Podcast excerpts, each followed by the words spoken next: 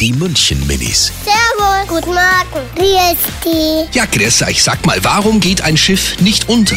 Weil da hinten hat es so, ein- also so ein- wie so ein Windrad zum Beispiel. Und das ist halt der Antrieb und deswegen fährt es immer weiter und das bleibt ja nicht stehen, außer wenn es auf Grund geht. Äh, Weil das einen Motor hat und das ist wieder, aber das geht trotzdem nicht unter.